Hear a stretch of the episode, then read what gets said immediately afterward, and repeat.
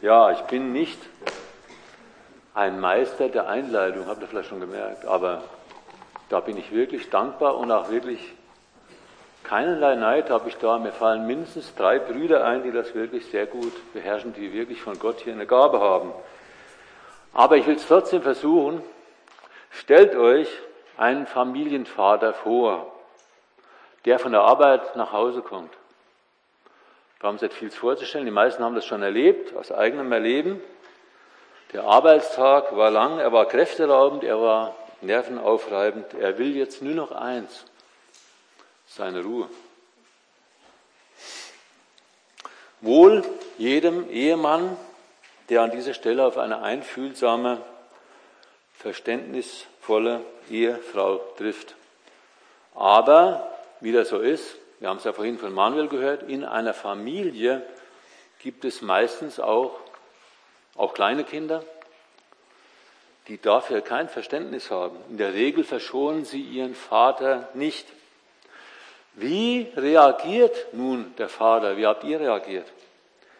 In der Botschaft heute und auch in vielen anderen Berichten im Neuen Testament, in den Evangelien, können wir sehen, wie sich der Jesus in einer ähnlichen Lage verhalten hat. Wenn er die schmachtenden Menschen sah oder irgendeinen Menschen in Not, in Niedergeschlagenheit, Ausweglosigkeit oder Trauer, da gab es für ihn kein Halten mehr. Ihn hat das niemals kalt gelassen. Er hat sich niemals verweigert, wenn er Not und Elend gesehen hat. Und er sah vor allen Dingen etwas, was wir, die meisten von uns bestimmt auch sehen, aber was uns viel zu wenig bewusst ist, was hinter allem dem steht. Alles das wurde und wird verursacht, die ganze Not, das ganze Elend in dieser Welt, bei jedem Einzelnen wird verursacht, ist verursacht durch die Sünde. Die Jünger beziehungsweise die Apostel, die hatten da nicht immer Verständnis dafür, zumindest bis Pfingsten kann man auch nachlesen an verschiedenen Stellen in der Bibel. Sie suchten ihre Ruhe, sie suchten einfach für sich den Frieden oder sie waren regelrecht manchmal ungehalten. Im Text, den wir heute betrachten werden, werden wir dann Jesus wiederum sehen als den, dem nichts zu viel war und der den Menschen die Tugenden seines himmlischen Vaters zeigte. Von Gott heißt es ja, dass er ein Gott, ein Vater der Erbarmungen, ein Gott allen Trostes ist. 2. Korinther 1. Und der Jesus, er hatte und hat wirklich Mitleid. Er sieht und erkennt, was in des Menschen Herzen ist, auch die Not. Und sie müssen es noch nicht einmal aussprechen, wie hier in diesem Fall oder durch ihr Verhalten zeigen. Und seinem Mitleiden folgt auf jeden Fall die Tat. Er bleibt nicht tatenlos, was ja leider bei uns oft ist. Bei uns gibt es da manchmal so eine gewisse Aufwallung oder das hält für einen Moment an und dann ist alles wieder verebbt, abgeebbt. Und dadurch hat er seinen himmlischen Vater wirklich verherrlicht. Also in unserem Predigtext, den wir heute haben, in Lukas 7 ab Vers 11, geht es um die Auferweckung des Jünglings zu Nein. Ich lese mal den Text.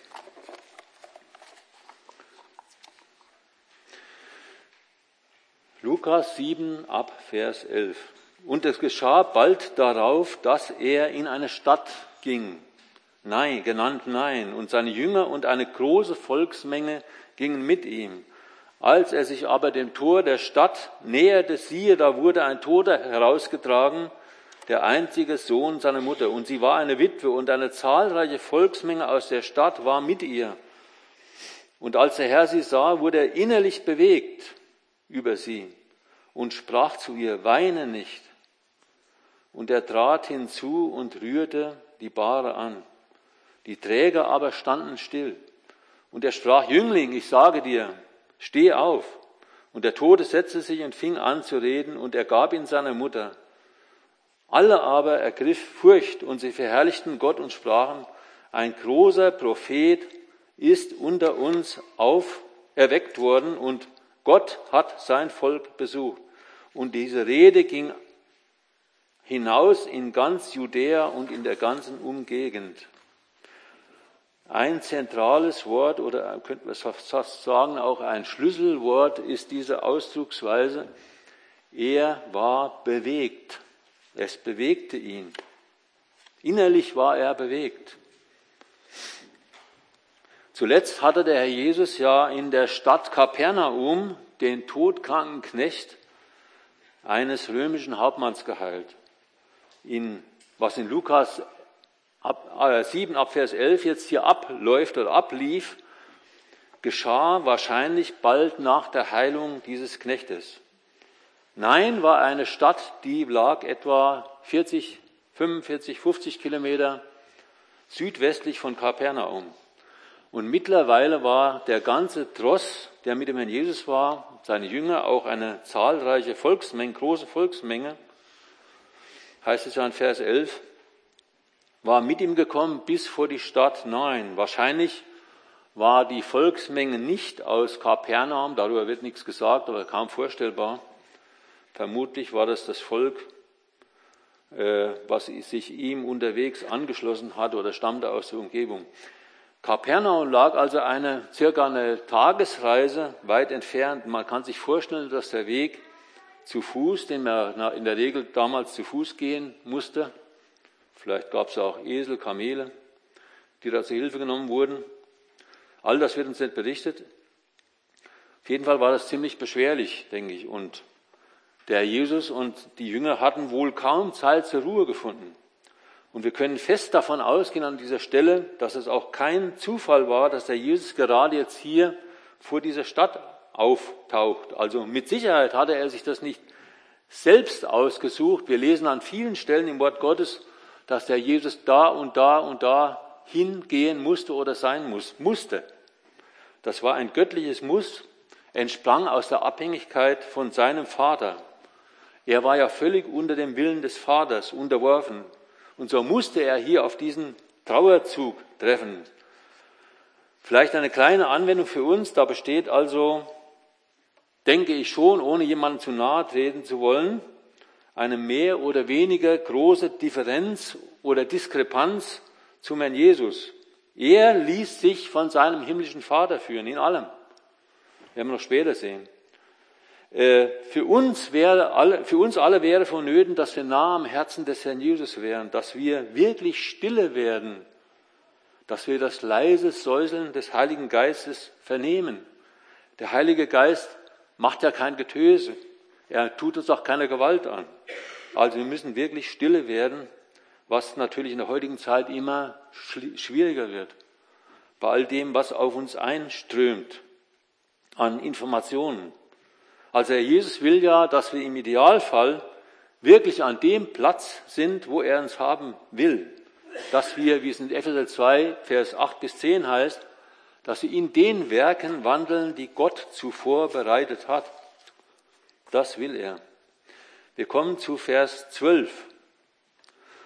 Als er sich aber dem Tor der Stadt näherte, siehe, da wurde ein Toter herausgetragen, der einzige Sohn seiner Mutter. Und sie war eine Witwe. Und eine zahlreiche Volksmenge aus der Stadt war mit ihr. Also als der Jesus mit seinem Gefolge dem Stadttor näherte, begegnete er als einem Zug trauernder Menschen, die gerade diesen Ort verließen. Und der Tode, den man hier hinaustrug, war der einzige Sohn einer Frau, die schon ja den Ehemann verloren hatte. Und die Anteilnahme der Menschen muss wohl groß gewesen sein, weil hier es heißt, eine zahlreiche Volksmenge aus der Stadt war mit ihr. Also ich glaube, dass wir uns alle kaum vorstellen können, was es jetzt hieß, für diese Witwe in dieser Lage zu sein. Aus unserer heutigen Sicht können wir es rein, kaum reinversetzen, was das zu bedeuten hatte, ohne Mann dazustehen in der damaligen Zeit, wo ja Frauen so gut wie keine Rechte hatten, im Allgemeinen. Und auch die Versorgung im Alter hing ja daran und eventuell auch hatte es was mit der Erbfolge zu tun. Nicht nur, dass sie tiefst traurig war, sie hatte jetzt wohl große Sorgen hinsichtlich ihrer Zukunft. Und als der Herr sie sah, wurde er innerlich bewegt über sie und sprach zu ihr, weine nicht. Wir könnten durchaus sagen, auch wieder hier, es war wirklich göttlich garantiert, dass der Jesus diese weinende Frau sah. Er musste sie sehen. Sein Blick war sowieso niemals auf sich selbst gerichtet, wie bei uns oft genug noch. Und er suchte niemals sich selbst. In 1. Korinther 13, Vers 4 bis 7 ist das ja eines der Facetten der Liebe. Wie die Liebe beschrieben wird, da heißt es, die Liebe sucht nicht das ihre. Und der Jesus war die Liebe in Person. Da gab es absolut keinen Gedanken daran, jetzt will ich erstmal meine Ruhe haben. Für ihn gab es, wie gesagt, kein Halten mehr. Diese notleidende Frau, die berührte ihn wirklich bis ins Innerste. Er war zutiefst innerlich bewegt. Doch auch in noch unzählig vielen anderen Situationen und Beispielen hat er die Vortrefflichkeiten und Tugenden des Vaters gezeigt. Hier vor allen Dingen die Liebe, die Barmherzigkeit, den Trost. Und in seiner Hinwendung zur Not dieser Witwe können wir auch die Erfüllung der Verheißung aus Jesaja 61,1 sehen, hatten wir schon mal. Da heißt es, der Geist des Herrn ist auf mir, denn der Herr hat mich gesalbt. Er hat mich gesandt, den Elenden frohe Botschaft zu bringen, zu verbinden, die gebrochenen Herzen sind. Freilassung auszurufen den Gefangenen und Öffnung des Kerkers den Gebundenen. Was bedeutet es nun, innerlich bewegt zu sein? Vor, sein, vor der Auferweckung des Lazarus lesen wir zweimal in Johannes 11, Vers 33 und 38, dass er tief seufzte. Beim ersten Mal mit dem Zusatz und er erschütterte sich.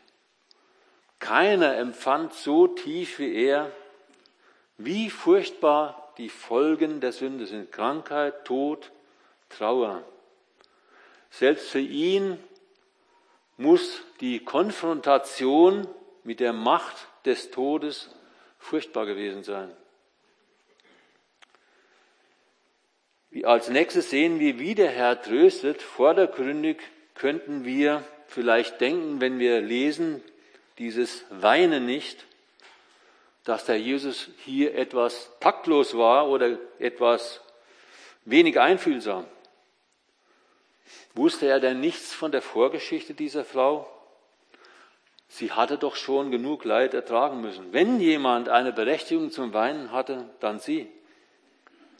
Doch er wollte sie hier nicht zwingen, nicht mehr zu weinen, sondern durch dieses Weinen nicht wollte er vermitteln, die Hilfe steht unmittelbar bevor, weil er sich jetzt dieser Sache annehmen würde. Und auch diese Witwe wusste ja bestimmt auch, dass er schon vielen Menschen geholfen hat und das Zeugnis von ihm, das war ja weithin bekannt. Von daher war das wahrscheinlich schon Trost für sie. Also sein Vorgehen können wir auch vergleichen mit unserem Vorgehen. Hoffentlich ist es so, wenn wir irgendwie miterleben müssen, dass unsere Kinder irgendwie einen Schaden erleiden oder durch einen Unfall verletzt werden oder was auch immer dergleichen, dann steht doch auch bei uns selbstverständlich, hoffentlich, sage ich nochmal, der Trost an erster Stelle. Wir trösten zuallererst, wir nehmen das Kind in den Arm und versuchen es zu trösten. Also das sollte eigentlich normal sein. Die Kinder sind ja auch ein Teil von uns und weil wir sie lieben, kann uns sowas unmöglich unberührt lassen. Ja, und noch viel mehr war das so bei dem Herrn Jesus. Er, der ewige Gott, ist besorgt um uns. Können wir das vorstellen?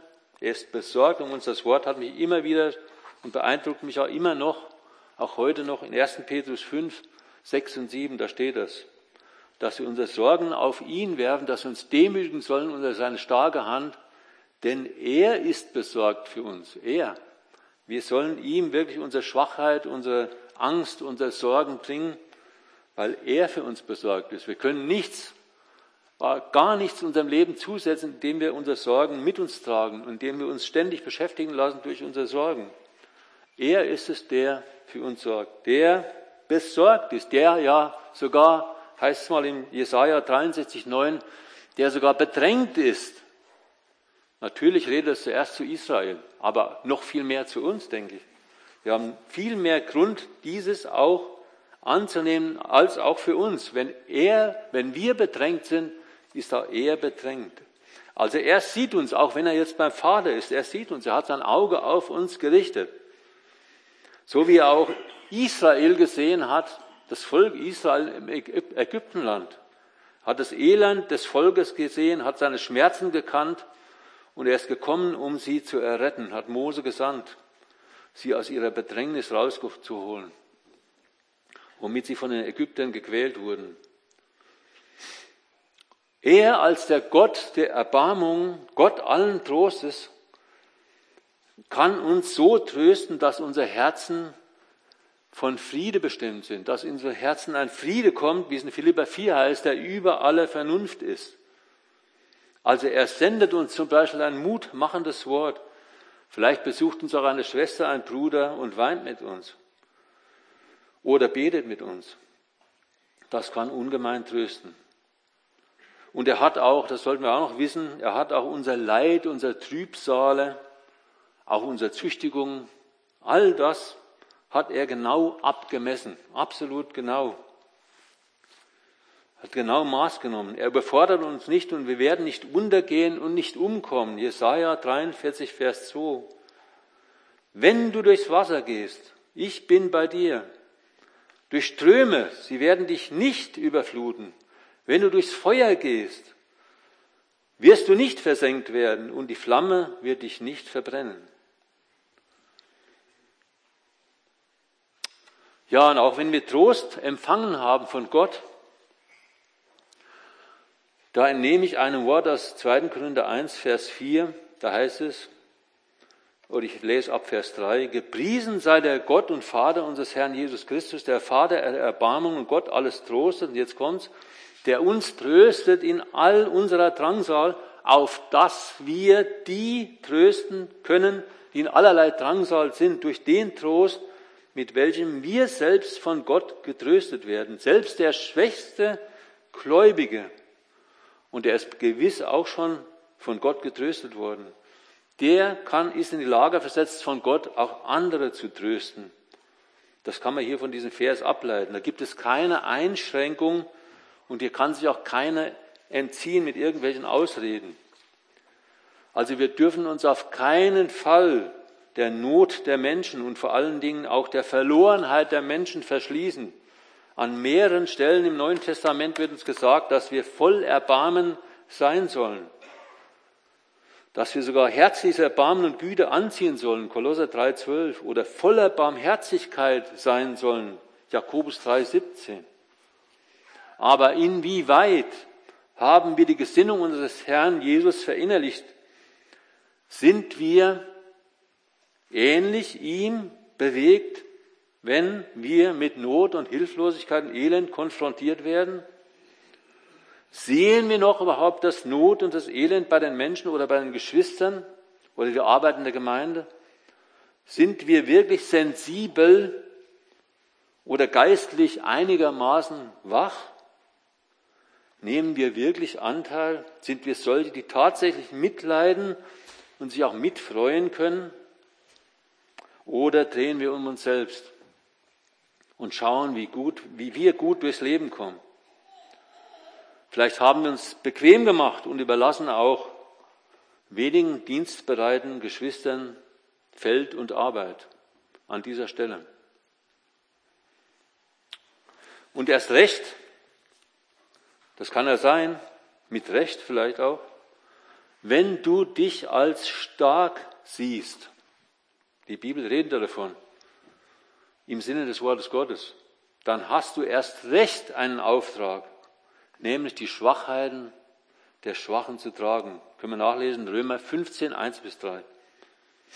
Wir aber die Starken sind verpflichtet, die Schwachheiten der Kraftlosen zu tragen und uns nicht selbst zu gefallen. Also nur wenn wir ein tiefes Anliegen für unsere Mitmenschen und Geschwister haben, wenn wir ein wirkliches Mitleiden haben, wenn wir sie leiden sehen, dann wird auch das bei uns dazu führen, dass wir sie dann trösten können und ihnen dann auch dienen und helfen können mit den Gaben und der Kraft, die uns Gott darreichen will. Wir kommen zu Vers 14. Und er trat hinzu und rührte die Bahre an, und die Träger aber standen still. Und er sprach, Jüngling, ich sage dir, steh auf. Und der Tote setzte sich auf und fing an zu reden, und er gab ihn seiner Mutter. Als die Lage des toten Jünglings, menschlich gesehen, war sie völlig hoffnungslos, aussichtslos, können einfach so sagen, platt, Tod ist tot. Doch dann gerade handelt Gott zu seiner Ehre, zum Wohl der Menschen oder seiner Kinder. Gläubige sind sowieso niemals ohne Ausweg. Wir haben einen Gott, der absolut vermögend ist. Für Gott gibt es auch gar keine Hindernisse oder unvorhergesehene Überraschungen oder Schwierigkeiten. Und weil der Herr Jesus so innerlich so tief bewegt war, musste dann auch sein Handeln folgen. Und als er nun sprach und gebot, da geschah es, dass das Leben in den Jüngling zurückkehrte. Das war etwa vergleichbar auch damit, wie es bei der Schöpfung war. Als Gott die Schöpfung ins Dasein rief, als er sprach und es ward. Er handelte hier als der absolut souveräne und allvermögende. Auch der Tod, der übrigens eine Geistperson ist, Offenbarung 6, 8, wer es mitschreiben will, 1. Korinther 15, 25, 26. Also auch der Tod als eine Geistperson konnte die Auferweckung nicht verhindern. Wie kam es, dass der Herr solch eine, in einer solch einer Vollmacht redete und handelte? Man kann grundsätzlich sagen, seine Vollmacht war in seiner Abhängigkeit vom Vater und in seinem absoluten Gehorsam gegen den Vater begründet. Das Lukas-Evangelium zeigt es uns vor allen Dingen diesen, den Herrn Jesus als Menschen, als Sohn des Menschen und er zeigt hier in besonderer Weise, der Lukas, die Abhängigkeit des Sohnes vom Vater. Er war völlig abhängig und es trieb ihn immer wieder ins Gebet. Gibt es massig Stellen im Lukas-Evangelium, kann einer suchen, anhand Konkordanz oder ähnlichem. Und damit kommt auch seine völlige Abhängigkeit zum Vater zum Ausdruck. Obwohl er Gott war, auch Gott war, neben dem, dass er Mensch war, er wollte nichts, aber auch nichts ohne oder außerhalb des Vaters tun. Und wie gesagt, er war seinem Gott und Vater absolut gehorsam. Vielleicht nur ein drittes, er war auch, das hängt da damit zusammen, mit dem Gehorsam, er war auch ein Täter des Wortes. Bevor er selbst das Wort lehrte, hatte er es in seinem Leben verwirklicht. Bei ihm gab es keine Differenz zwischen dem, was er redete oder was er, und was er lebte. Sein Leben unterstrich sein Reden. Eine Bibelstelle, Johannes 8, 25, da kommt es deutlich hervor auch. Im Vergleich dazu sind wir alle in unserer Entwicklung weit zurück.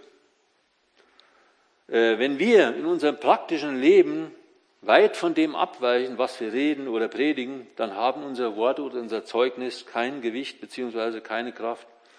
Es ist zum Beispiel unglaubwürdig, wenn wir davon reden, dass wir der Obrigkeit unterworfen sein sollen, die Gesetze einhalten sollen und gleichzeitig verstoßen wir vielleicht krass sogar gegen die Straßenverkehrsordnung. Es sollte uns wirklich allen ein Herzensanliegen werden, dass der Rückstand unseres praktischen Lebens im Vergleich mit unserer Erkenntnis immer kleiner wird.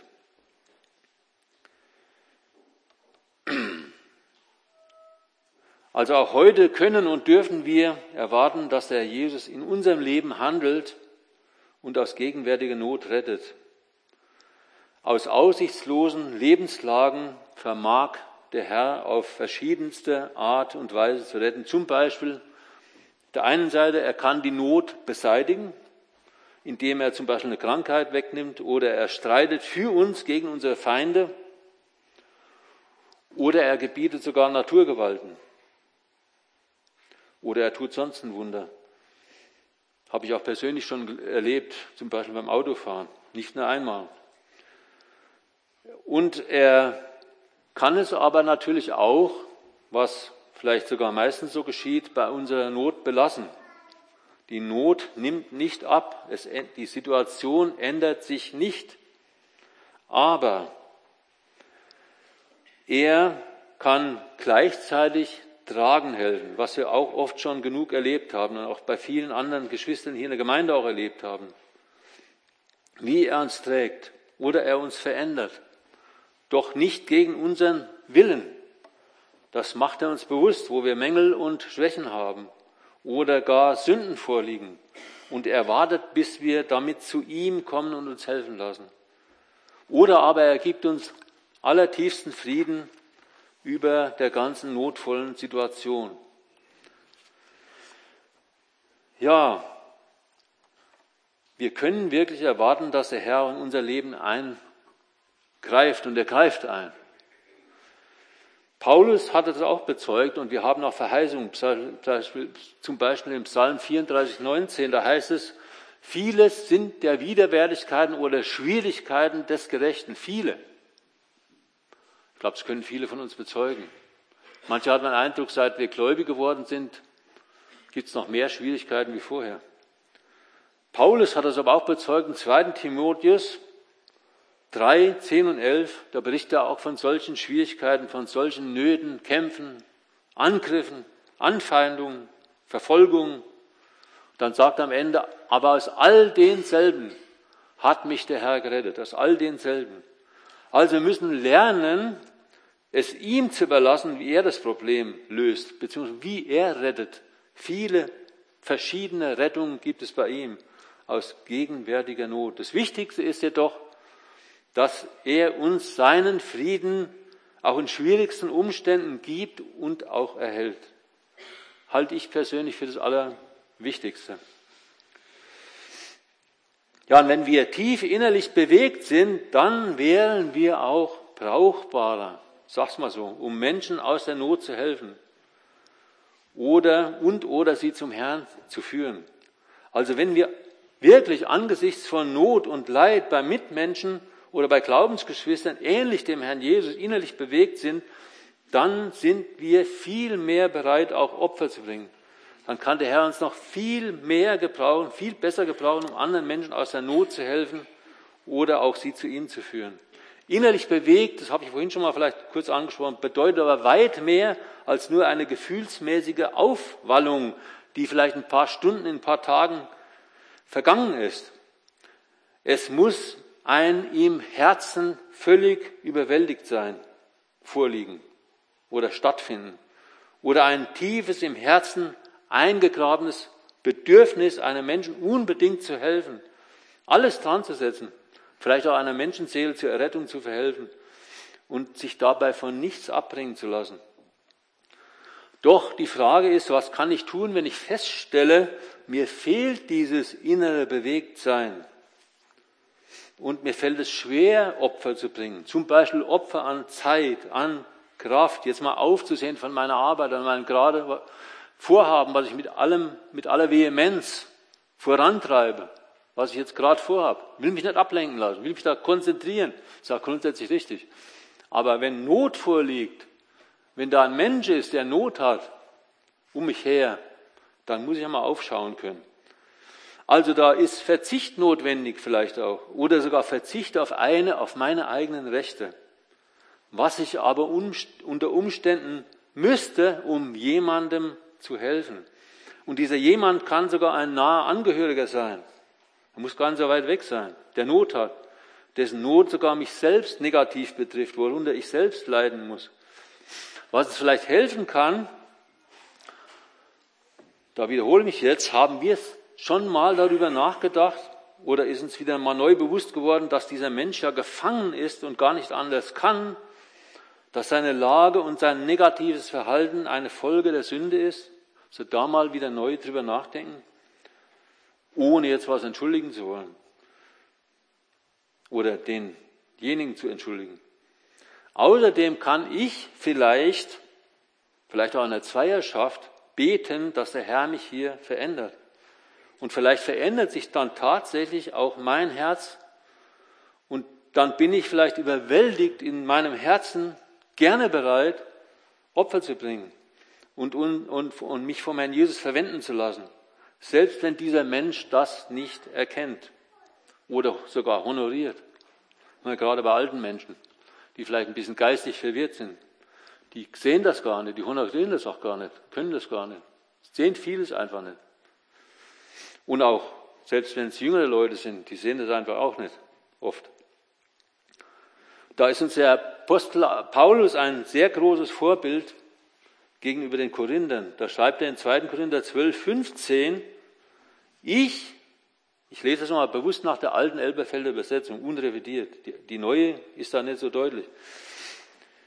Ich will aber sehr gern alles verwenden und völlig verwendet werden für eure Seelen, wenn ich auch, je überschwänglicher ich euch liebe, umso weniger geliebt werde. Also selbst wenn das Risiko besteht, dass der andere mich dann mir erst im ersten Gang vielleicht sogar ins Gesicht springt mit Worten oder was auch immer, und ihm das gar nicht gefällt, was ich ihm jetzt sage. Und Paulus musste den Korinther viel sagen, was ihm wahrscheinlich im ersten Gang überhaupt nicht gefallen hat. Selbst dann wollte er diesen Weg gehen, selbst wenn er dann umso weniger geliebt werden würde, würde er das tun oder hat er das getan.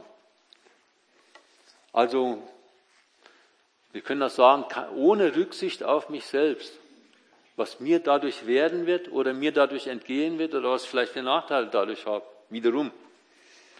Komm später nochmal drauf. Wir kommen zum Vers 16. Alle aber ergriff Furcht und sie verherrlichten Gott und sprachen, ein großer Prophet ist unter euch, unter uns erweckt worden und Gott hat sein Volk besucht und diese Rede über ihn ging hinaus in ganz Judäa und in der ganzen Umgegend. Was war das für eine Furcht? Hat mich schon mal beschäftigt an einer anderen Stelle. Was war das für eine Furcht, die die Menschen hier ergriff? Was bewirkte sie? Also diese Furcht war nicht von dieser Art, dass die Menschen ihre Sündhaftigkeit vor Gott erkannten. Dann wäre wahrscheinlich etwas anderes rausgekommen. Wie bei Petrus, als er die Herrlichkeit des Herrn erkannte bei diesem großen Fischzug, erkannte er auch, dadurch, wer er war und dass er vor Gott stand, wo er dann sagt, geh von mir hinaus, denn ich bin ein sündiger Mensch. Ähnlich finden wir das bei Jesaja in Jesaja 6, wehe mir, denn ich bin verloren. Als die Menschen verherrlichten Gott, als sie das Wunder sahen, wurden sie von großer Ehrfurcht erfasst. Es war ein gewaltiges Werk, was der Jesus hier vollbracht hatte. Und deshalb gaben sie auch Gott richtigerweise die Ehre. Auch die beiden Aussprüche stimmen überein mit der biblischen Wahrheit. Ein großer Prophet ist unter uns erweckt worden und Gott hat sein Volk besucht. Israel wartete auf den großen Propheten, den Gott senden würde, um sein Volk zu besuchen. Und als Johannes der Täufer auftrat, fragten sie ihn, ob er das wäre. Aber er verneinte das, Johannes 1,21, und sie fragten ihn, was denn, bist du Elia? Und er sagt, ich bin es nicht. Bist du der Prophet? Und er antwortet, nein. Also Johannes war schon ein Prophet, aber nicht dieser große Prophet, den Mose verheißen hatte. Da heißt es in 5. Mose 18, 15, einen Propheten wie mich wird der Herr, dein Gott, aus deiner Mitte, aus deinen Brüdern erstehen lassen auf ihn sollt ihr hören. Also es ist uns wohl klar, dass der Jesus ein König war, auch seit seiner Auferstehung ein Priester. Aber weniger bewusst ist uns, ist uns auch vielleicht, dass er ein Prophet ist. Wir denken wir an zwei Sachen, zum Beispiel Johannes 4, die Frau am Jakobsbrunnen, der er die Vergangenheit gezeigt hat und dann auch wie er Israel und den Nationen die Zukunft vorhersagt, Matthäus 24. Also in dem Herrn Jesus hatte Gott tatsächlich sein Volk besucht. Aber es ist sehr traurig, dass Israel die Heimsuchung Gottes nicht verstanden, nicht erkannt hatte. Lukas 19, 43 und 44, da heißt, denn Tage werden über dich kommen, da werden deine Feinde einen Wall um dich aufschütten und dich umzingeln und dich von allen Seiten einengen. Und sie werden dich und deine Kinder in dir zu Boden werfen und werden in dir nicht einen Stein auf dem anderen lassen, dafür, dass du die Zeit deiner Heimsuchung nicht erkannt hast. Also weil Israel als Volksganzes den Herrn abgelehnt, verworfen und wir können durchaus sagen, schließlich umgebracht hat durch die Hand der Römer, würde Gott sie heimsuchen. Das ist ja geschehen im Jahr 70 nach Christus. Wahrscheinlich ist damit dieses Ereignis gemeint. Und nicht nur das, Israel wurde für die Zeit der Nation von Gott beiseite gesetzt. Wir könnten auch sagen, ein Glück für uns. Ja, und das Zeugnis von diesem Wunder breitete sich aus, bestimmt in Galiläa selbst, wahrscheinlich auch in Samaria, weil Samaria dazwischen liegt, zwischen Galiläa und Judäa. In Vers 17 heißt es ja da, in ganz Judäa, vielleicht ist es auch durch Samaria gekommen oder bekannt geworden, könnten wir annehmen. In der ganzen Umgegend bedeutet das das Zeugnis auch in womöglich in angrenzenden Regionen oder Ländern bekannt wurde. Vielleicht noch etwas vom Zusammenhang zwischen Ehre und für Gott und dem Zeugnis oder Verherrlichung Gottes und dem Zeugnis. Ich will das nicht zu tief jetzt oder im Detail ausschmücken hier, was ich jetzt zu sagen habe. In unserer Zeit damit der, der Böse nicht die Ehre bekommt. In unserer Zeit vor Hünfeld hatten wir Verbindung zu Geschwistern. Da gab es sogar zwei Gemeinden, die ähnlich waren, die sehr viel von sich hielten. Sie dachten von sich selbst, sie seien die geistlich wohl größten. Und sie hätten die Wahrheit für sich gepachtet. Hat man so den Eindruck gehabt. Zum Teil haben sich regelrecht selbst gerühmt. Also sie haben sich selbst die Ehre gegeben, haben Gott versucht, die Ehre zu nehmen. Ein leitender Bruder von einer Gemeinde, die etwas weiter weg war, der stach dabei besonders heraus. Er bildete sich ein, er hätte Antworten auf jede Frage. Ein Ich weiß es nicht hätte es bei ihm nie gegeben. Er hielt sich für kompetent auf allen Gebieten, egal ob geistlich oder weltlich oder wissenschaftlich. Manche Ungläubige haben an der Stelle sogar über ihn gelächelt, was man mitbekommen hat. Und er nahm keinerlei Korrektur an. Darauf angesprochen, hat er mal gesagt, wer soll mir schon was sagen? Wer denn? Ich stehe da oben. Es ließ sich noch vieles sagen. Vor allem er beherrschte seine Gemeinde. Mitälteste waren nur Marionetten. Der hat nichts, nichts zu sagen. Man kann durchaus sagen, dass die Geschwister ihm gehuldigt haben. Geschwister haben sogar für ihn gelogen, um ihm zu imponieren. Letztlich war er die Ursache, dass die ganze Gemeinde und auch das Zeugnis verdorben und zerstört wurde. An der Stelle möchte ich sagen, lassen wir uns da warnen. Wer den Tempel Gottes verdirbt, ich weiß nicht, ob euch das Wort schon mal so bewusst geworden ist, aus 1. Korinther 3, 17, wer den Tempel Gottes verdirbt oder zerstört, den wird Gott verderben. Warnung. Ernste Warnung. Der Tempel Gottes ist heilig. Der Tempel Gottes, der seid ihr. Und wenn Gedanken an die eigene Ehre kommen und wenn wir groß sein wollen bei uns selbst, und ich sage mal, solche Eingebungen in Anführungszeichen, die sind uns allen nicht fern. Die können bei uns allen vorkommen sind mit Bestimmtheit bei jedem schon hochgekommen. Das war bei den Jüngern so. Sie haben sich ja unterhalten und diskutiert darüber, wer wohl der Größte unter ihnen sei und viele andere Dinge mehr in diese Richtung. Also lassen wir uns da warnen. Wir müssen, sollten, wir müssen, sage ich mal so, wirklich müssen, nicht nur sollten, unbedingt. Wir müssen diese Gedanken bekämpfen, im Kleinen schon, wenn sie klein hochkommt schon, das kleine Pflänzlein ausweisen, ehe wir sie nicht mehr beherrschen, ehe sie Herr über uns werden, ehe sie uns beherrschen, völlig. Also Gott will seine Ehre niemals mit Menschen teilen. Jesaja 42, Vers 8. Lasst uns wirklich fein darauf acht haben, dass in allem der Jesus wirklich allein die Ehre bekommt. Wirklich allein. Wo der Herr uns getröstet hat, wie wir es hier im Text hatten, oder geholfen hat, oder gesegnet hat, oder gebraucht hat, für andere Menschen oder Geschwister oder Menschen zu, zum Herrn Jesus zu führen, machen wir bloß nicht den Fehler. Das habe ich selber schon erlebt, dass Leute dann wundershoch von sich gedacht haben, den anderen, den sie jetzt zum Herrn geführt haben, wie eine Trophäe vor sich hergetragen haben. Immer wieder darauf gekommen sind, was sie da jetzt dem gesagt haben und deshalb und deswegen hat er sich bekehrt. Das sollten wir nicht tun. Das sollten wir uns wirklich den Abstand so groß machen wie möglich zu solchen Dingen. Der Herr soll die Ehre bekommen. Denken wir auch daran, dass was er in Johannes 15,5 gesagt hat, ich bin der Weinstock, ihr seid die Reben, wer in mir bleibt und ich in ihm, der bringt viel Frucht. Vor allen Dingen dieser Satz jetzt, dieser Halbsatz jetzt, denn getrennt oder manche übersetzen, außerhalb von mir könnt ihr nichts tun, also nichts, was irgendeinen Wert hat, nichts, was wiedergefunden wird bei Gott als ein Werk, was er dann mal belohnen wird. Wenn wir uns selber die Ehre geben, rafft das weg. Das verbrennt, was wir auch gestern gehört haben. Da werden wir Schaden erleiden. Also denken wir daran, er ist es, der uns alles gegeben hat.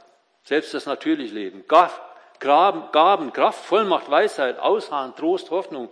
Alles, was er, alles das wirkt er. Das haben wir nicht gewirkt.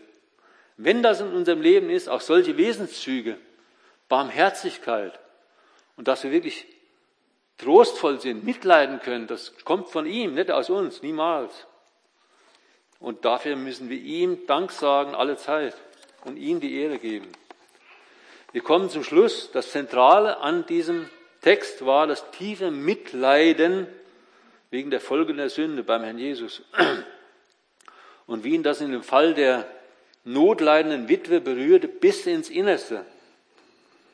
Und obwohl er auch sicher mal selbst Ruhe gebraucht hätte, gab es für ihn da kein Halten, sodass er sich zuerst um ihre Tränen kümmerte und das dann ihr Problem löste, indem er ihren Sohn aus dem Tod auferweckte.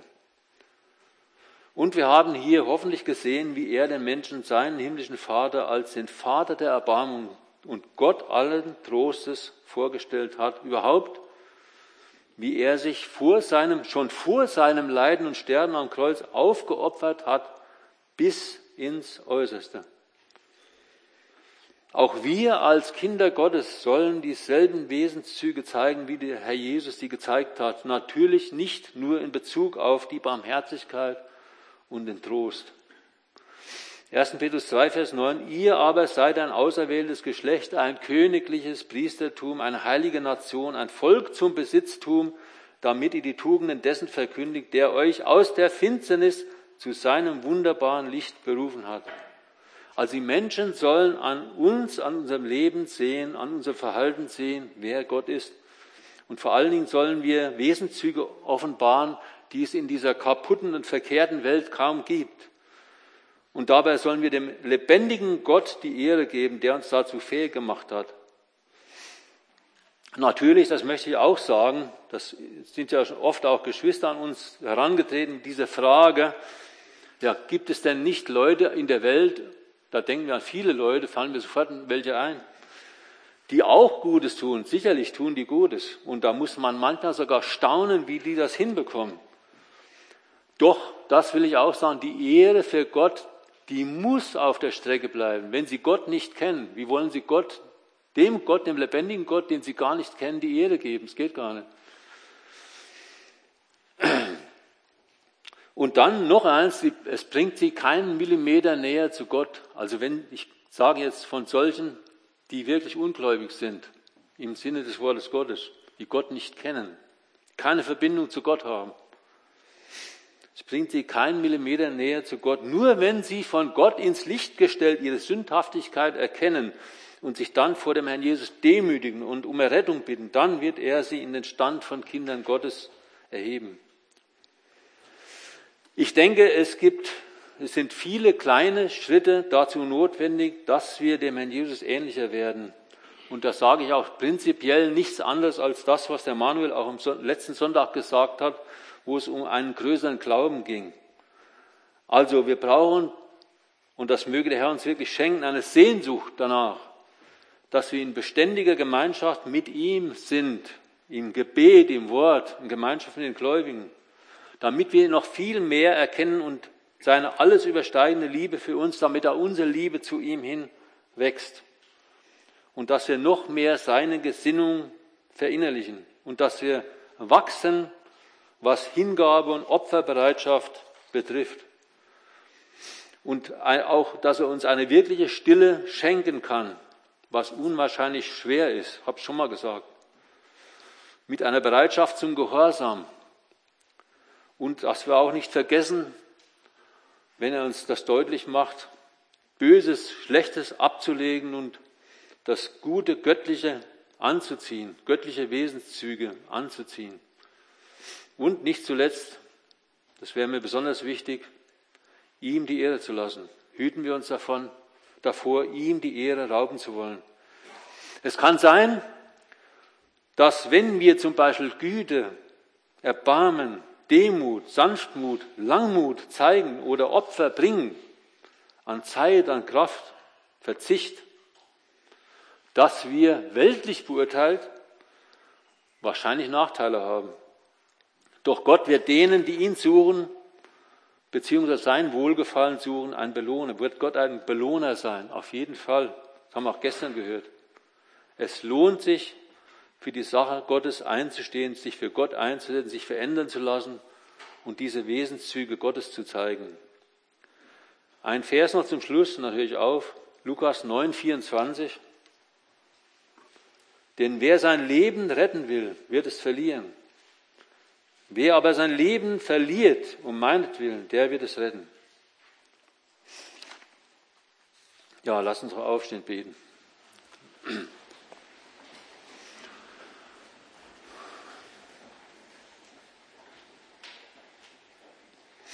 Herr Jesus, hab noch einmal herzlich Dank, dass wir viele von uns Gnade gefunden haben in deinen Augen, dass du eingetreten bist in unser Leben, dass wir mindestens so viel Licht bekommen haben, dass wir erkennen durften, wer du bist und erkennen konnten, dass wir Sünder waren und dass wir umkehren durften zu dir.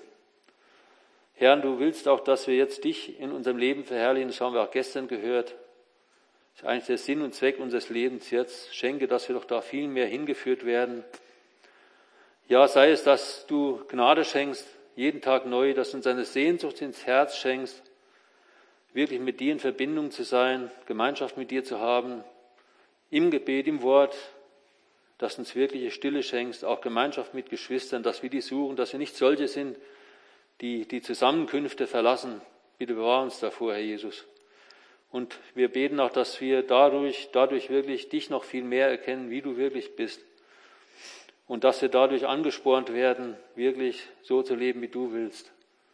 Dir zu dienen, Herr. Überwältige doch du unsere Herzen, auch dass wir fähig werden, auch wirklich Opfer zu bringen. Schenke uns diese Gnade und schenke, dass wir ein Segen sind für die Menschen um uns her, auch für die Geschwister um uns her. Schenke uns auch Augen für sie, Ohren für sie und dann wirklich mitleiden und auch mitfreuen. Und dass, wir nicht, dass auch wir nicht neidisch werden, wenn wir sehen, wie Geschwister gesegnet werden von dir, sondern dass wir uns wirklich mitfreuen. Schenke du das und schenke du schlussendlich, dass wir wirklich zu deiner Ehre leben, dass wir dir die Ehre lassen. Erbarme dich unser. Amen. Ich hätte noch einen Wunsch, habe ich, hab ich dir schon gesagt. Dieses Lied, was wir vorhin gesungen haben, ich weiß nicht, wer es hieß. Du weißt, könnten wir noch mal singen.